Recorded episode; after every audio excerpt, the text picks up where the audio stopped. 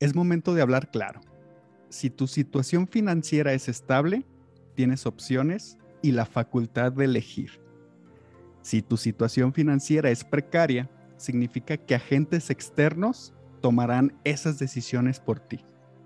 Así que si quieres tomar el control de tus finanzas y tus decisiones, te invito a quedarte a escuchar este episodio, pues tengo como invitada a la persona ideal para hablar de este tema.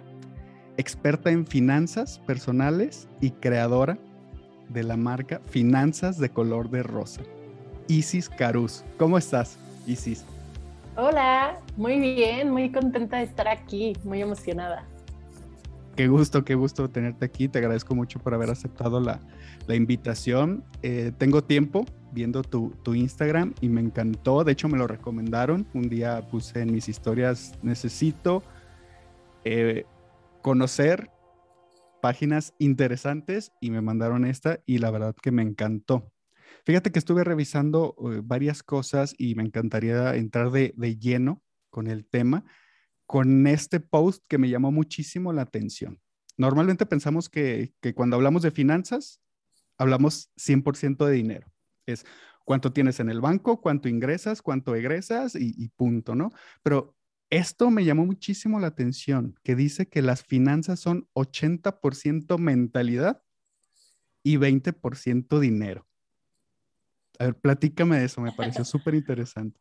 Perfecto, es de, es de mis partes favoritas de las finanzas, porque sí, justamente, como tú lo dijiste, cuando uno habla de finanzas, las personas siempre creen que es dinero, cuánto tengo, cuánto no tengo, qué me hace falta, y la realidad es que no, cuando nosotros hablamos de finanzas, de finanzas personales, lo que nosotros pensamos, lo que nosotros sentimos, las emociones que tenemos juegan un papel completamente importante. Por supuesto que el 80-20 no es algo que esté medido con una regla, es literal una estimación que yo he hecho a lo largo del tiempo que tengo de experiencia, las personas que me han consultado, que se han acercado a asesorías, talleres, etcétera, para ver realmente qué tan importante es nuestra, nuestra mente. Y sí, de hecho, hay una parte de la economía, la economía conductual, la economía normal, yo estudio economía, ¿no? Nos dice que todas las personas tomamos las mejores decisiones que podemos eh, y que esas decisiones son buenas para nosotros en el presente y en el futuro.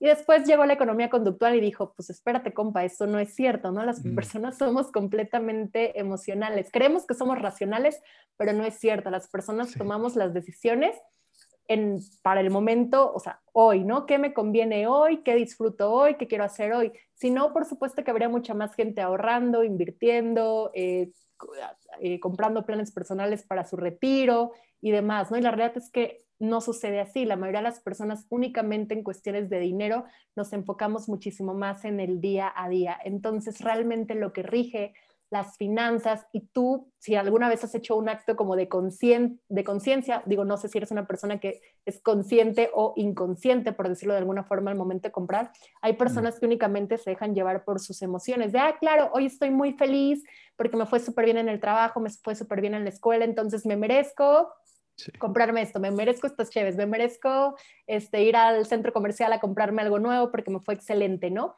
Y por otro lado, también porque esto es mucho de emociones y no me gusta decir que hay emociones negativas y positivas, porque simplemente las emociones son emociones y todas hay que vivirlas, ¿no?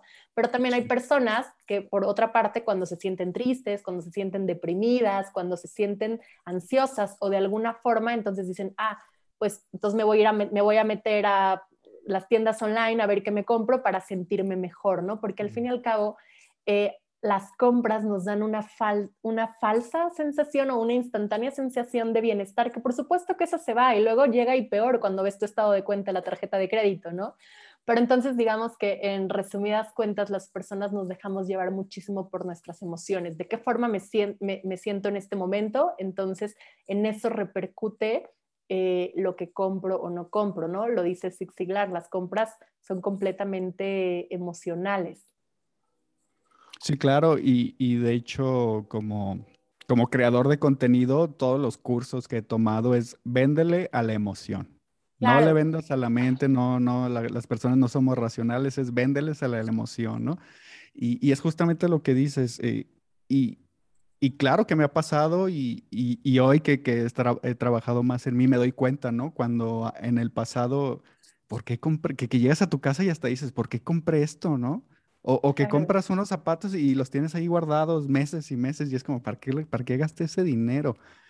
Y, y quería preguntarte, este, algo, algo que he visto mucho es como ese, ese miedo, esa inseguridad o ese no estar acostumbrado a tener dinero, no sé cómo llamarlo, de que cuando tienes dinero es como que lo tengo que gastar. Si te quedó poquito de la quincena, es como que, pues lo tengo que gastar. Es como que estoy, no sé si es costumbre, si nos puedas decir, ¿por qué pasa eso de que si tenemos dinero hay que gastarlo? no todas las personas les pasa, pero eso depende mucho de la forma en la que nosotros estemos programados. Todos seamos conscientes o no, tenemos cierta programación, ¿no? La programación viene de los 0 a los 7 años y es la forma la que nosotros nos relacionamos, o sea, lo que vimos, escuchamos, sentimos y las experiencias que tuvimos referentes al dinero generalmente se forman las cinco personas con las que más conviviste, entonces a lo mejor tus papás, tus abuelos, tus hermanos y ya más grande también pues el círculo social con el que te muevas, eh, tu pareja, tus amigos, ¿no? De, de, qué temas hablan, qué formas se relacionan con el dinero. La sociedad también, dependiendo en el país en el que hayas crecido, el tema con el dinero es completamente, es completamente distinto. Pero digamos que hay personas que están programadas de la forma en la que tú dices. ¿Por qué? Porque posiblemente esas personas eh, crecieron escuchando que pues el dinero, el dinero es para gastarse, el dinero es para disfrutarse, el dinero, este, ¿no? O, que ahorrar no era importante o que tener dinero no era importante. Entonces, esas personas de alguna u otra forma, consciente o inconscientemente, van a buscar la manera de que el dinero no se quede con ellas, ¿no? Porque hay personas que dicen, si yo conservo el dinero me siento mal porque pues el dinero es para disfrutarse, entonces tengo que ver la manera, o sea, cosas necesarias o no necesarias de, gastarlo, porque yo al fin y al cabo lo que quiero es disfrutar, lo que quiero es ser feliz. Las personas siempre queremos ser felices, ¿no? También lo veamos o, no lo veamos. Y las cuestiones de dinero también se relacionan con ese. Por otro lado, también hay personas que se programaron para como si el dinero fuera lo más importante, que ojo, yo hablo de finanzas, hablo de dinero y el dinero jamás, jamás es la meta, el dinero simplemente es una herramienta que nos permite a nosotros lograr cosas más importantes, ¿no? Cosas más grandes, pero hay personas para las cuales el dinero es lo más importante. Entonces, esas personas a toda costa van a buscar acumular, van a buscar que el dinero siempre se quede con ellas, llegando a veces hasta ciertos, ciertos extremos, ¿no? Entonces, eh, eso realmente depende de la forma en la que nosotros hayamos crecido y es muy importante que nosotros hagamos conciencia, hagamos como ese trabajo interno de saber, ok, ¿cuáles son mis programaciones? Eh, esto que estoy pensando, que estoy sintiendo referente al dinero, referente a las finanzas, realmente es mío. La mayoría de los casos nos vamos a dar cuenta que no, o sea, que es algo que heredamos, que es algo que nos compramos de alguien más y ya de ahí nosotros pues elegir si queremos seguir haciéndolo de esa forma o tener ya nuestras propias, eh, nuestras propias creencias, ¿no? nuestros propios pensamientos. Ok, fíjate que este tema del dinero es muy parecido al tema del amor. Es, vivimos el amor y lo sufrimos y tenemos ideas de Disney y todo esto por lo que hemos aprendido. Claro. Tenemos creencias súper limitantes. En mi caso, eh, te hablo de, de, de, lo que yo hablo de, del amor, son súper limitantes y por lo visto esto del dinero también, ¿no? Tiene muchísimo, pues 80% alrededor de, de, este tema mental. Y estuve viendo en uno de tus lives una verdad muy, eh, no sé cómo llamarla, pero al fin y al cabo es la verdad que en, en Latinoamérica no somos programados para tener éxito financiero. No, la verdad es que generalmente no, porque en, en Latinoamérica, en México, que es el país en el que yo crecí, pues el tema del dinero es tabú, ¿no? Para empezar, no se habla mucho al respecto y, eh, y hay como ciertas cosas que si es de mala educación, que si nunca tienes que, y también, ¿no? Que si no tienes que aspirar a más, que si lo que tienes es suficiente y que tienes que estar, y que, y que con eso está bien, ¿no? Entonces, digamos que sí, las personas generalmente no estamos programadas para el éxito. Sé que es algo que suena muy chistoso, pero hay muchas personas que les da miedo tener éxito. Eso también es una realidad, ¿no? Entonces, eh, sí, y la cultura, la educación que recibimos, también si tú te das cuenta, las personas estamos mucho más programadas siempre para seguir órdenes, para eh, seguir a un patrón, etcétera. Generalmente en México no nos programan para ser nosotros generadores de riqueza o ser generadores de fuentes de empleos. Nos programan más como para, ok, tu rol como un empleado es este, este y este.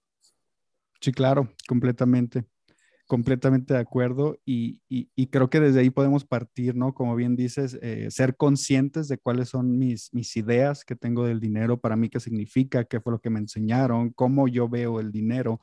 Y, me gustaría escucharlo de, ti, que, que, eres experta y que obviamente has trabajado en este tema. ¿Cuál sería la forma sana no, buena ni mala, porque hay que quitarnos esas ideas de que bueno es bueno o malo. Existe, claro. Simplemente la forma sana o la forma en la que tú nos recomendarías eh, ver el dinero o tratar el dinero. Yo lo que creo es que siempre tenemos que ver al dinero, lo que decía hace rato, ¿no? Como un medio, como una fuente de intercambio que nos permite accesar a cosas más importantes. El dinero siempre tiene que tener una intención. Para que el dinero nos funcione, nosotros tenemos que buscarle una intención más grande y una intención la podemos trasladar a metas, ¿no? Porque yo quiero eh, tener un, poner un negocio, porque quiero irme de vacaciones, porque quiero comprar una casa, siempre quiero, quiero que mis hijos vayan a una buena escuela, etcétera, ¿no? Eh, realmente para empezar tenemos que ponerle una intención y darnos cuenta que el dinero nunca va a ser la meta, nunca va a ser el objetivo, que tener o no tener dinero no nos hace mejor o peores o, peores personas, simplemente el dinero refleja lo que tú ya eres, lo que tú ya traes en, el fondo, ¿no? Porque luego también a veces dicen, ah, ya cuando tuvo dinero se volvió, se volvió mala persona. Pues igual y siempre fue mala persona, ¿no? El dinero solamente lo potenció. Pero digamos que, bueno, al final es nunca verlo como, como el objetivo. Si tú solamente vas por la vida buscando dinero, te vas a dar cuenta que de alguna u otra forma te vas a estancar, nunca vas a lograr como crecerlo o vas a encontrar la forma por X o por Y de que, este, de, que este se vaya. En cambio, cuando nosotros realmente lo intencionamos y ponemos nuestra mente, nuestra energía, nuestro tiempo en eso, es cuando nosotros logramos ver justo que eh, estas intenciones que le ponemos se van volviendo, se van volviendo realidad, ¿no? Se van haciendo se, van haciendo eh, ya parte de nuestra, de nuestra vida. Entonces, digamos que sí, realmente el dinero pues no es bueno ni es malo, simplemente nos ayuda a lograr cosas más grandes. Ok, ok, excelente. Y, otra cosa que vi y que me pareció súper eh, importante de tu, de tu contenido es que mencionas esto de hacernos responsables de la responsabilidad, de dejar de decir, es que yo no tengo dinero por mi pareja, es que mi mamá, es que mi papá, es que mis, la gente, hacernos responsables. ¿Cómo nos podemos empezar a ser responsables de nuestra eh, situación eh, financiera? Claro, para empezar dándonos cuenta que a nadie, absolutamente nadie, le va a importar más tu situación financiera que a ti mismo. No le va a importar a tu pareja, no le va a importar a tus papás, a tus hijos, ¿no? Entonces tenemos que dejar de buscar eh, culpables y también tenemos que dejar de buscar a quién le queremos como echar nuestra parte de las finanzas personales. ¿no? Nosotros nos tenemos que ser conscientes de que eh, cualquiera de los resultados que estemos teniendo hoy en día, sean los que nos gustarían o los que no nos gustarían, dependen completamente de nosotros, porque al fin y al cabo son nuestras acciones o nuestras inacciones que estamos haciendo referente al dinero, ya sea que estás tomando decisiones o no las estás tomando, las que te llevan a la situación en la que te encuentras hoy en día. Entonces es bien importante que nos hagamos conscientes de eso, de la situación, tu situación económica depende de ti, no depende del gobierno, no hay, hay muchísimas personas, o sea, todos tenemos ahorita, al menos en México, todos tenemos el mismo gobierno y hay personas que están saliendo adelante. ¿no? O que están haciendo negocios exitosos o que están ascendiendo en su, en su trabajo, demás. Entonces no puedes decir que esta es una limitante, a lo mejor te está limitando únicamente a ti y darte cuenta que eh, tú eres el único responsable, eso es fundamental. Y así como en el tema de las finanzas, en la vida en general, ¿no? Nosotros tenemos que dejar de estar buscando culpables, porque en este caso caemos en la parte de la victimización. Y el tema de la victimización en las finanzas, pues está bien cañón, porque si caes en un rol de víctima, que, y, creo que es lo mismo en el, en, el amor, ¿no? En las parejas, cuando caes en la parte de víctima, pues ya es bien difícil salir de ahí y únicamente vas a ir buscando por la vida a quién echarle la culpa y pues no, no se trata de eso. Sí, claro. Y sí, tal cual como dices, pasa lo mismo, pasa, pasa lo mismo en el, tema del amor, completamente. Y fíjate que, a nosotros, y, digo nosotros porque en esta, esta época ¿no? de, de, millennials que, que, nos tocó, siento que, que estamos siendo bombardeados, y lo platicábamos antes de, de, empezar a grabar, por estas ideas de que tengo que ser millonario, tengo que cambiar el mundo, tengo que revolucionar la industria, tengo que tener aspiraciones gigantescas. Y no se trata de eso, no se trata de eso, las, tener unas finanzas, como, como empecé el podcast abriendo finanzas sanas, es prácticamente que, lo voy a decir así, tú me dices si está mal o está bien, que mis ingresos sean más que mis egresos. Claro, y que te permitan vivir una vida cómoda como tú siempre la has querido vivir sin que tengas esta parte del estrés financiero, ¿no? Que no sepas cómo vas a llegar al siguiente mes, si vas a ser capaz o no de pagar las cuentas, ¿no? Digamos que tener finanzas sanas es tener finanzas en paz, que tú sabes que te permite también esas finanzas sentirte libre. Una de las principales, no lo dije hace rato, pero una, el dinero no lo es todo en la vida, pero el dinero da algo que sí lo es todo en la vida, que es la parte de la libertad, ¿no? Que tú te sientas libre de decir, ah, quiero seguir en este trabajo o no quiero seguir en este trabajo y que tú sepas que tienes las herramientas y tienes los recursos necesarios para tomar ese tipo de decisiones. Totalmente. Eh, a esto iba justamente cuando, cuando mencionaba lo de nuestra, nuestra generación y todos estos deseos aspiracionistas de que son de... Creo que el problema ahí es que no, no, hay, no hay un límite no hay una meta real. Es como tener más, más, más. Y mientras más tengo, más gasto y más subo. Y nunca es suficiente. exactamente. siempre se va a ver más verde el jardín del vecino. O sea, en cuestiones de dinero y demás y de cosas materiales, que es en el, en el mundo en el que vivimos ahorita, que pareciera que mientras más tienes, más acumulas, entonces más eres y más exitoso eres. O sea, para empezar, el éxito pues es bien subjetivo, ¿no? Lo que es éxito, éxito para ti igual y no lo va a ser para mí. Pero cuando caemos en esa parte, podemos una caer a veces en un rol consumista y nunca nada va a ser suficiente. Y si tú estás buscando tener y tener más cosas, pues al final es porque realmente a lo mejor estás bien vacío por dentro. Y entonces, nuevamente, al que tienes que voltear a revisarte, pues es a ti, ¿no? ¿Qué te está haciendo falta que quieres llenar con cosas materiales? Sí, como, como me decía mi mamá, es, es, el cuento de nunca acabar, ¿no? Es que necesito ganar 20 mil pesos al mes o 10 mil al mes o lo que sea y los tengo, pero ya me endeudé, ya compré un nuevo carro y, ya no ahora te sabes, ¿no? O sea, ya cuando, y cuando, cuando realmente te vas poniendo ese tipo de metas que no son metas sustanciales o realmente metas que te generen un verdadero valor, llegas a lo mejor a esos 20 mil y no vas a sentir absolutamente nada. Platícame, me, me parece muy interesante eso. ¿Qué, qué, qué metas? Me, me, queda claro que son subjetivas, depende de cada persona, pero es, esas metas de verdadero valor, para tener con el dinero? Eh, ¿Qué ejemplos nos podrías dar? Realmente las metas de cada persona pueden ser completamente distintas, pero yo ahí lo que quiero hacer foco es que sean cosas que verdaderamente tú quieras, ¿no? O sea, que verdaderamente sean genuinas, o sea, tuyas y no metas, porque me ha tocado mucho cuando doy a sesiones, es que muchas personas tienen metas que únicamente se compraron porque alguien les dijo o porque la sociedad dice que ahora esto sigue, ¿no? Y a lo mejor esto va a ser muy banal, pero la gente, me consulta mucha gente joven, ¿no? Y entonces empiezan a trabajar, entonces me dicen, es que ahora me quiero comprar un coche. Y yo, ¿y, ¿y para qué quieres un coche, no?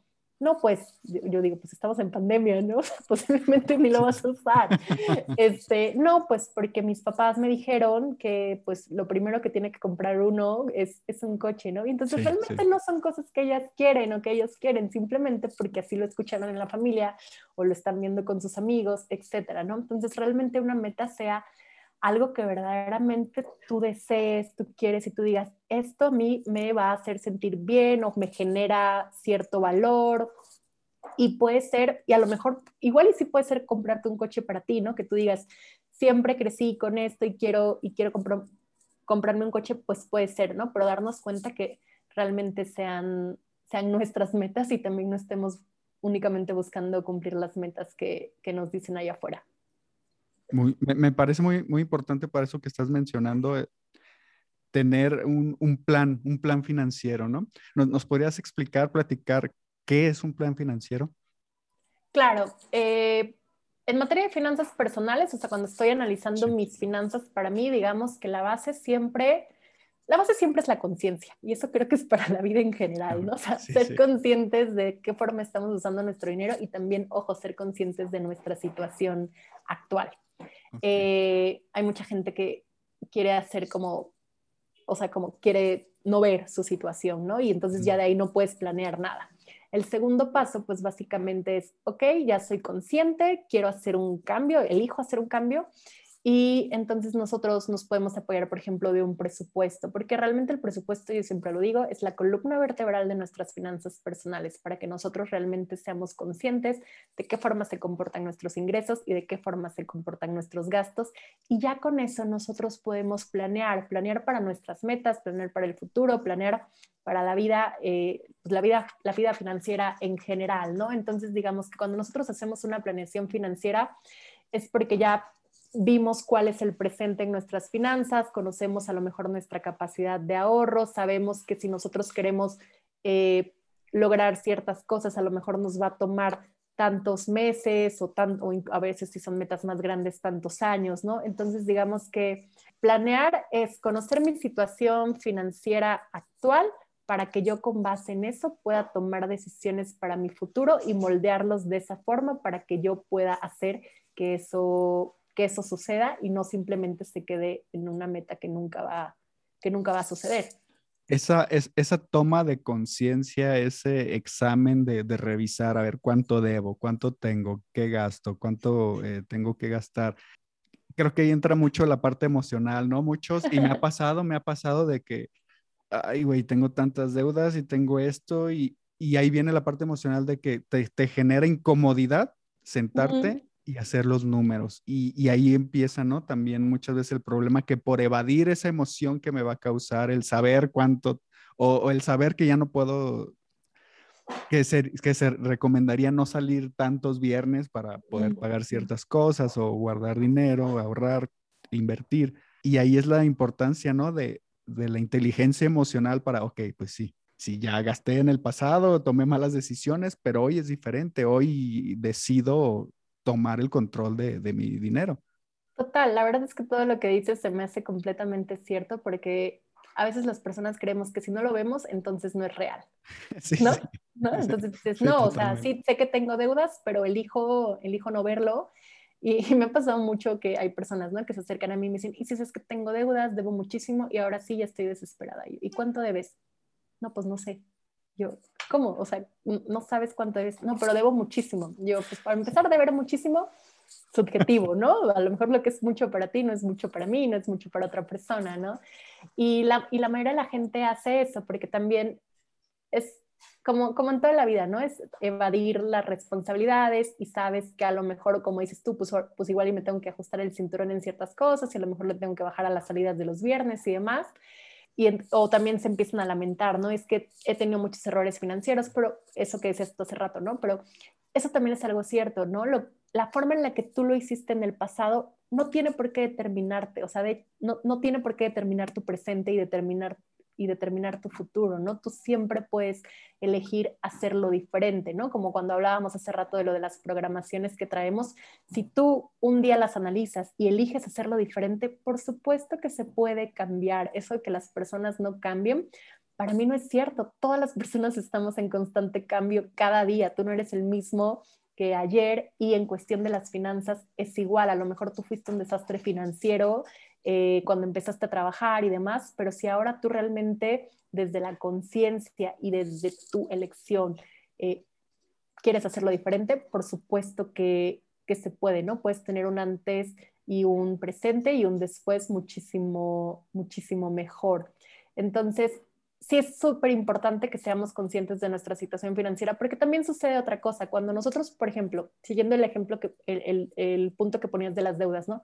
Cuando nosotros ya somos conscientes y vemos cuánto dinero debemos, vamos a programar a nuestro cerebro para ver la manera de llegar a ese objetivo, ¿no? Ya sea que dices tú, ok, entonces hago un plan para salir de deudas, busco generar ingresos extras, mm. busco esto, busco el otro o, ciertas cosas, pero ya lo tenemos en la mente y cuando, nuestros, cuando nosotros ponemos algo en nuestra mente, pues vamos buscando la manera de lograrlo, a que si únicamente lo evades, pues realmente ni siquiera sabes qué es lo que quieres, hacia dónde vas, ¿no? ¿Qué es lo que quieres conseguir? Completamente. Y lo veo mucho, lo veo mucho en páginas de mm, que presentan como, como esta salida del emprendedurismo, ¿no? Que es la salida de todos los problemas y también mucho en páginas de manifestación y de, de este tipo de pensamiento mágico. Y, hace poco, de hecho, hice un video que, que era, que, que, preguntaba, que ponía la reflexión de ¿para qué quieres más dinero? ¿Para qué pones a, a San Judas de cabeza? ¿Y para qué haces ese tipo de cosas? Si no sabes manejar el dinero, o sea, el dinero no te va a llegar si no, si no lo sabes manejar. Y, y es justamente esto, lo, lo, por eso me encantó tu, tu Instagram, porque es eso, ¿no? Aprendo, me educo, elevo mi IQ financiero y obviamente con el tiempo me va a llegar el dinero, ¿no? Porque si lo pido como, como las historias que hay de la, de la lotería, ¿no? Que el 90% de personas que ganan lotería lo pierden todo. sí, es, es, algo real. Y sí, tal cual, hasta que demuestres que sabes manejar lo que tienes, no vas a tener más. Eso también yo creo que es ley, es ley del dinero, porque también hay gente, y sí, que de repente puede crear muchísimo dinero, ya sea porque sacaron la lotería o esto y demás, y la mayoría de esas personas en, en, en cierto tiempo, e, en años, vuelven a estar exactamente en la misma posición que estaban antes de ganar ese premio. Me parece, me parece o sea, me parece increíble esa situación, pero es tan real, entonces no, no brinquemos, no brinquemos a, necesito más dinero y tengo que generar y tengo que hacer más, porque muchas veces el problema no está ahí, el, el problema radica, como bien dices, en nuestra inteligencia emocional y en sentarme y así sea con lágrimas, ¿no? Poner tanto debo, tanto ingresos tengo o no tengo ingresos, tener, saber de dónde estoy partiendo, ¿no? A ver, desde aquí para adelante, para saber cómo, cómo empezar a avanzar, ¿no? Claro, y hasta lo que dices tú, ¿no? desde el necesito más dinero, yo siempre la primera pregunta que haría es, ¿para qué? ¿Para qué necesitas más dinero? Y ojo, no digo que, que no sea, que no esté bien aspirar a más. Por supuesto que está bien, ¿no? Yo soy la principal persona que soy así y vas buscando aspirar y demás, eh, y crecer y demás, pero siempre tienes que tener un, un, para qué, ¿no? O sea, ¿para qué, para qué estoy haciendo esto? No sí, porque, porque, o sea, la, la pregunta, yo creo que la respuesta a veces que no la dicen, pero la pensamos es, ¿para qué quieres más dinero? Pues, pues para gastar, ¿no? ¿Para qué, quiero más dinero? Para guardarlo, como lo veíamos. Claro. ¿no? Como esas dos, o, o, todo lo gasto o todo lo guardo. Y es, y es bien chistoso, porque la verdad es que las finanzas también son mucho más cuestión de hábitos que de la cantidad de dinero que, que poseemos. O sea, da igual que tú ganes 100 mil pesos y te gastas 100 mil uno, ¿no? Sí, o sea, al final vas a sacar a alguien que gane 10 mil pesos y, y, guarda mil, ¿no? O sea, es más, es más rico, es más abundante el, el que gana 10 mil y que guarda mil al que, gasta, al que gana 100 mil y se gasta todo. ¿no? Completamente. Es más cuestión de hábito, administración, organización, que realmente la cantidad de dinero que poseamos. Completamente. Y fíjate que, que eh, mi página es de, es de rupturas y, y, una historia se repite mucho, se repite mucho en, en Latinoamérica. Estoy en una situación de, hay, hay casos eh, muy, muy fuertes de situaciones de violencias, eh, situaciones de, de agresiones o, o, a veces nada más situaciones que, que ya no o sea, ya no tienes que estar ahí, ya no te gusta estar claro. ahí, ya no puedes estar ahí. Y en el fondo es, ¿por qué no te separas? Por dinero. Porque dependo, porque no confío en que yo pueda salir adelante. ¿Qué, ¿Qué, recomendaciones nos darías si estoy en una situación en la que estoy dependiendo financieramente de otra persona y quiero empezar a generar mi, mi propio ingreso? Quizás tengo hijos, quizás sí, pues un empleo, ¿no? Pero pues a lo mejor no, no puedo por la situación del país o lo que quieras. ¿Qué nos recomendarías para empezar a generar ingresos? Obviamente es poco a poco. Claro, para empezar quiero decirte que lo que dices es algo que a mí me mueve muchísimo y creo que fue una de las principales causas por la que yo creé Finanzas Color de Rosa, mm. porque para empezar soy mucho del tema de sororidad, ¿no? Me encanta contribuir con mujeres, colaborar, y algo que yo noté desde hace mucho tiempo es justamente todas estas situaciones.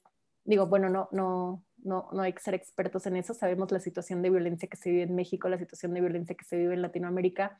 Sí. Y hay muchísimas mujeres que siguen siendo dependientes y la principal causa por la que no se atreven a dejar esa situación de violencia es porque no se creen capaces de poder mantenerse o poder mantener a su familia cuando ya hay hijos de promedio. ¿no? Entonces, eso es algo muy real y ahí es justamente donde radica la importancia de que nosotras veamos que somos capaces de generar nuestro propio dinero. Eso que dices también me recordó en que hablábamos hace rato de las creencias limitantes. Tanto hombres como mujeres tenemos creencias limitantes, sin embargo, las que más tienen creencias limitantes en cuanto a capacidad para crear dinero, manejarlo y multiplicarlo son las mujeres. Esa creencia todavía se acentúa mucho más en en, las mujeres. Entonces, por supuesto que a veces cuando son, cuando las mujeres son amas de casa, pues para empezar, por supuesto que trabajan, porque ser ama de casa debe ser un chambón, ¿no? Y aparte no remunerado.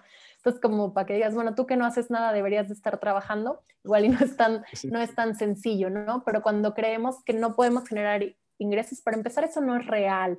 Eh, hoy en día, realmente gracias a todos los medios de comunicación que tenemos, redes sociales, plataformas y demás, independientemente de la preparación profesional o no que tenga cada mujer y el tiempo que tenga o no para a lo mejor dejar a sus hijos y poder salir a cumplir un trabajo que requiera que estar presencial, creo que hoy en día todos tenemos la capacidad de autoemplearnos, ¿no?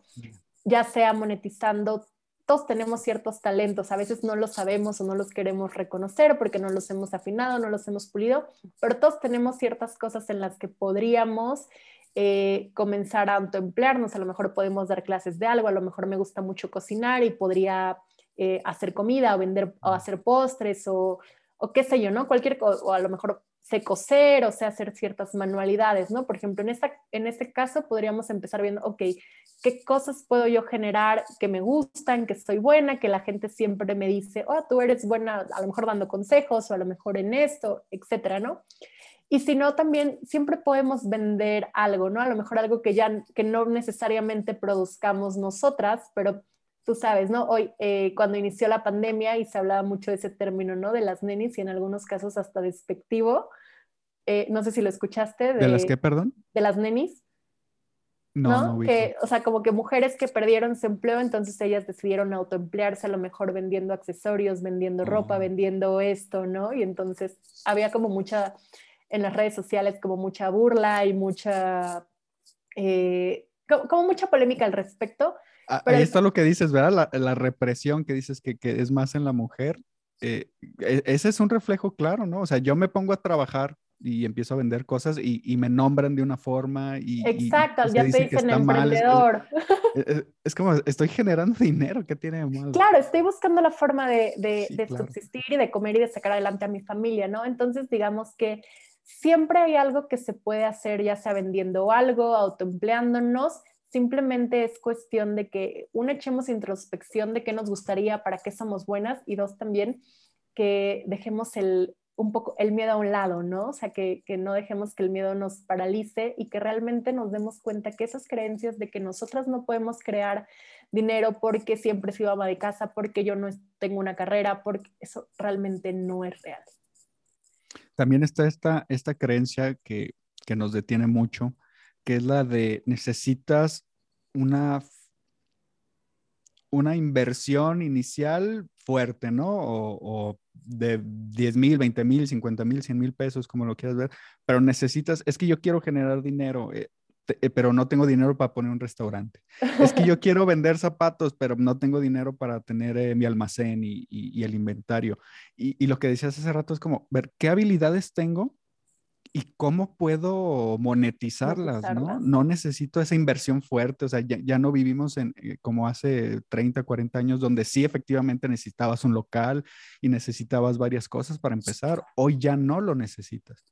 Claro, no, siguiendo el ejemplo que decías del restaurante, a lo mejor ahorita no tienen los recursos económicos para poner un restaurante, pero entonces, ¿por qué no empiezas haciendo comida en tu casa y la vas repartiendo o buscas opciones de delivery y así paso a paso vas creciendo? Creo que hoy en día está mucho eso de que hay que empezar y hay que empezar a lo grande y si no, ¿para qué empiezas? Y la realidad es que no, nosotros podemos empezar de cero. O sea, yo empecé mi emprendimiento con mi laptop y mi celular. O sea, no necesité un peso para iniciar. Entonces creo que siempre se puede buscar la manera de, comenzar. Totalmente. Y yo soy de esa idea de, probar, probar mi, probar mi idea de negocio. No, a ver, yo creo que soy buena vendiendo tenis, pues no sé, a lo mejor imprimo unos eh, un catálogo y voy y los enseño, ¿no? Si, si vendo, qué bueno, y si no, pues cuánto perdí, 15, 20, 30 pesos. Soy totalmente de esa idea, pero como volvemos, son esas creencias que nos detienen, que nos paran, no, es que no puedo y yo no, y es que a mí no se me da. ¿Crees que, que la, mejor forma de generar dinero sería aprender a vender cuando, por ejemplo, estamos en una situación que quiero empezar a generar y no sé cómo, ¿crees que aprender a vender sería una buena forma? Es que independientemente si vamos a ser vendedores, vendedores o no, siempre nos terminamos vendiendo. Incluso cuando tú vas a una entrevista de trabajo, te estás vendiendo a ti, ¿no? Como la persona para cubrir ese puesto. Entonces creo que esas son de las habilidades que se requieren absolutamente para todo. Y pero contestando a tu pregunta, realmente creo que depende de cada persona. Hay personas que quieren buscar un trabajo tradicional y eso está perfecto, porque hay personas que son felices haciendo eso y está bien. Hay personas que dicen, ok, eh, yo no quiero eh, depender de un patrón y quiero generar mis propios eh, recursos, mis propios ingresos. En este caso, pues por supuesto que hay que buscar la manera de vender ya sea tu tiempo, ofreciendo algún servicio o vendiendo ciertos productos. Pero creo que depende cada depende completamente de, de, las habilidades y lo que busque cada persona y sus preferencias. Sí, claro, completamente. Y, y, en el caso puntual de, de porque te, soy honesto, mi, mi, motivación eh, principal para este capítulo fue, fue esas personas que me preguntaban, quiero separarme, pero no puedo porque no tengo dinero. Entonces, eh, como, bien dices, me gustó mucho ese tipo de recomendaciones si sabes cocinar, pues empieza a vender. Eh. Te, quería preguntar este tema de, de vender productos de catálogo, de, todos conocemos a alguien que vende algo de catálogo, todos conocemos que vende ah, este tipo de cosas. ¿Te parece una opción viable?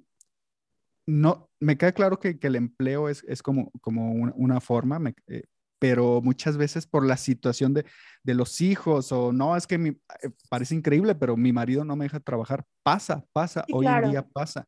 Entonces, este tipo de, de, de, trabajos, te, ¿te, parece una buena opción para empezar a generar ingresos? Creo que es una buena opción, a lo mejor y no es una fuente que nos pueda proveer absolutamente todo lo que necesitamos, pero si no al menos algo que es importante, nos eh, hace que iniciemos, entonces ya de esta forma estamos accionando y también te da cierta seguridad, ¿no? Cuando tú ya empiezas algo por tu cuenta y demás, entonces ya te das, ya, valga la redundancia, te das cuenta que si eres capaz, ¿no? Si eres capaz de vender, si eres capaz de generar ingresos, si eres capaz de generar como ciertos clientes o demás, y entonces ya eso te da eh, cierta seguridad para que a lo mejor en un futuro vayas avanzando a otra, a otra cosa. Pero sí, claro, hay muchísimas mujeres que se dedican a eso, de, que es su trabajo de full time, y porque realmente ahí puedes ganar ingresos de diferentes formas, no solamente por los productos que vendas, sino también si vas afiliando a más personas, ¿no? Y vas haciendo como tu red de vendedoras y entonces puedes ir como ascendiendo, subiendo de categoría, cada empresa es diferente, pero claro que es una buena forma para comenzar, ¿no? Entonces creo que eh, también nunca debemos de minimizar, ¿no? Como de si esto es poco o es mucho, realmente creo que el, el chiste aquí es, es comenzar y darnos cuenta que somos capaces de crear nuestros propios ingresos. Me encanta, me encanta. Fíjate, otro, otro post que me llamó muchísimo la atención, de hecho me, me impactó un poco, fue este que dices que, que apenas el 42% de las mujeres mexicanas tienen un acceso a una cuenta bancaria. Esos temas, creo que eh, esos datos son, yo, yo los pongo como sabías que o, o, algo así, no recuerdo bien eh, el post, pero esos datos son muy duros y la realidad es que en, en, México y en América Latina en general y en el mundo en general, ¿no? Eso, eso tampoco es como solo de, de América Latina las mujeres tenemos muchísimo menos educación financiera y mucho menos inclusión financiera. Inclusión financiera me refiero a que tengamos acceso a cuentas bancarias, a tarjetas de crédito, a préstamos, aunque estadísticamente las mujeres pagamos mejor que los hombres eh, ciertos créditos, eso también es un dato real. Sin embargo, los productos financieros están muchísimo más enfocados a las necesidades de los hombres y se cree que las mujeres somos eh, a veces más riesgosas para, para, para, ciertas cosas financieras porque tenemos más separación laboral, ¿no? Una mujer, si eh, decide tener hijos, pues tiene que estar cierto periodo afuera o todavía culturalmente, en dado caso que haya un problema familiar o algo, hay cierta situación dedicada, la mujer es la que deja su trabajo para atender a la familia o, o etcétera, ¿no? Eso, eso por temas de, de, roles, pero sí, las mujeres tenemos muchísimo menos eh, inclusión financiera y es algo con lo que justamente tenemos que trabajar, porque la realidad es que las mujeres somos la mayoría de la población, hay más mujeres que hombres y dejar a un lado a más del 50% de la población en cuanto a productos financieros, se me hace que no estamos avanzando como sociedad. Completamente de acuerdo. Y, digamos, yo, yo ya quiero cambiar mi situación financiera actual. Yo, por, la situación que sea, quiero tener una, una situación financiera más sana.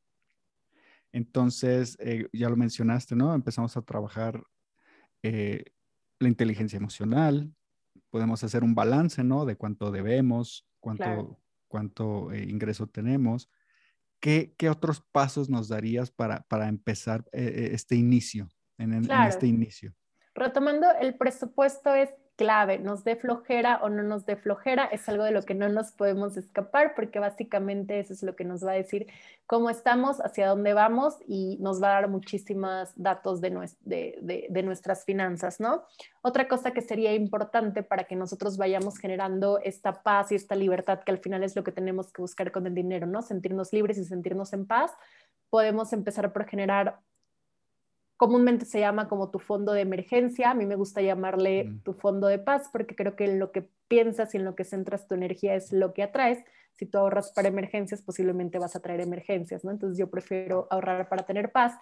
Pero es básicamente este fondo que nosotros necesitamos de entre tres a seis meses de nuestros gastos para que nosotros lo tengamos para cualquier situación que esté fuera de nuestro presupuesto, pero que verdaderamente sea una necesidad, nosotros podemos echar mano de él y así también sabemos que estamos preparados ante cualquier eventualidad, que nos quedemos sin empleo, que nos reduzcan el salario, como sucedió muchísimo en la pandemia, o, ciertas cosas que nosotros tengamos esos recursos y también nos da la opción de elegir si en el lugar en el que no en el que estás ahorita no te gusta, pues sabes que puedes moverte porque tienes recursos financieros o dinero que te que te respalda, ¿no? Entonces, después del presupuesto, yo creo que nuestra siguiente una de nuestras primeras metas es justamente crear este fondo de paz, empezar a, ponernos también cuáles son nuestras metas para que entonces eh, nosotros vayamos generando el hábito del ahorro que es crucial, pero lo que verdaderamente es indispensable, ahorrar es algo bueno, sí, por supuesto que sí, pero lo que verdaderamente va a hacer que nosotros eh, cumplamos nuestras metas en menor tiempo, con menos dinero y que realmente veamos que nuestro dinero crezca, que al final es lo que queremos ver todos, pues es invertir.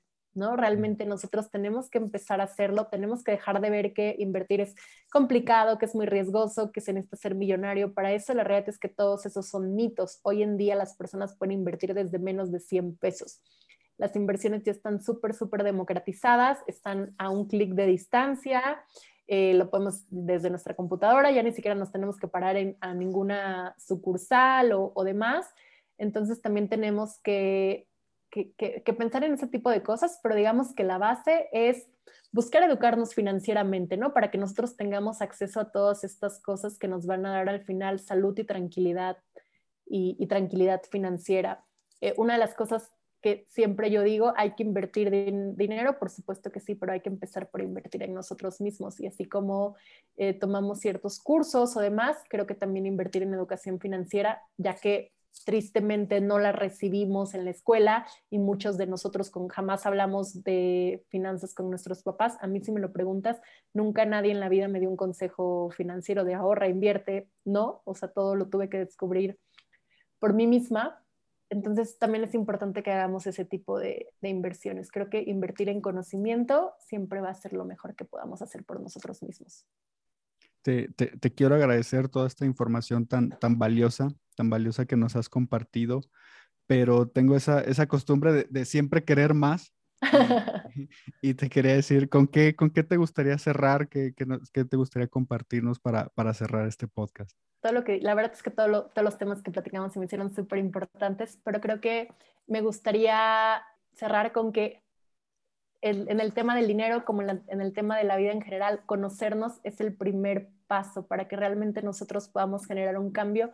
Tenemos que empezar por ver qué creemos, qué pensamos, qué sentimos, qué emociones tenemos con respecto al dinero, elegir la forma en la que nosotros queramos empezar a ver y relacionarnos con el dinero y después de eso ya obviamente buscar educarnos financieramente para que la situación que vivimos en el pasado no sea, no sea lo que nos defina en el futuro. Todos podemos hacerlo diferente, simplemente es cuestión de que lo elijamos. Excelente, excelente. ¿Dónde te podemos seguir? ¿Dónde te podemos encontrar, Isis? Claro, en mis redes sociales, Instagram, Facebook y TikTok, estoy como Finanzas Color de Rosa. Eh, tengo un blog también en www.finanzascolorderosa.net. Eh, mi correo electrónico es isiscarus.finanzascolorderosa.net, pero la realidad es que estoy muchísimo más activa en Instagram. Me va a encantar que me escriban, que me platiquen cuando escuchen este episodio. La verdad es que yo siempre contesto todos sus mensajes porque eso siempre me, llena el alma y me, me llena la vida. Les recomiendo 100% la, la, página de Isis, Finanzas de Color de Rosa. Está increíble. La estuve revisando mucho, mucho eh, estos días y la verdad 100% recomendada. Te agradezco muchísimo, Isis, por tu tiempo, por compartirnos tanto y espero que estés muy bien. Al contrario, muchísimas gracias por la invitación y un honor compartir contigo y con todas las personas que te escuchan. Gracias y hasta luego.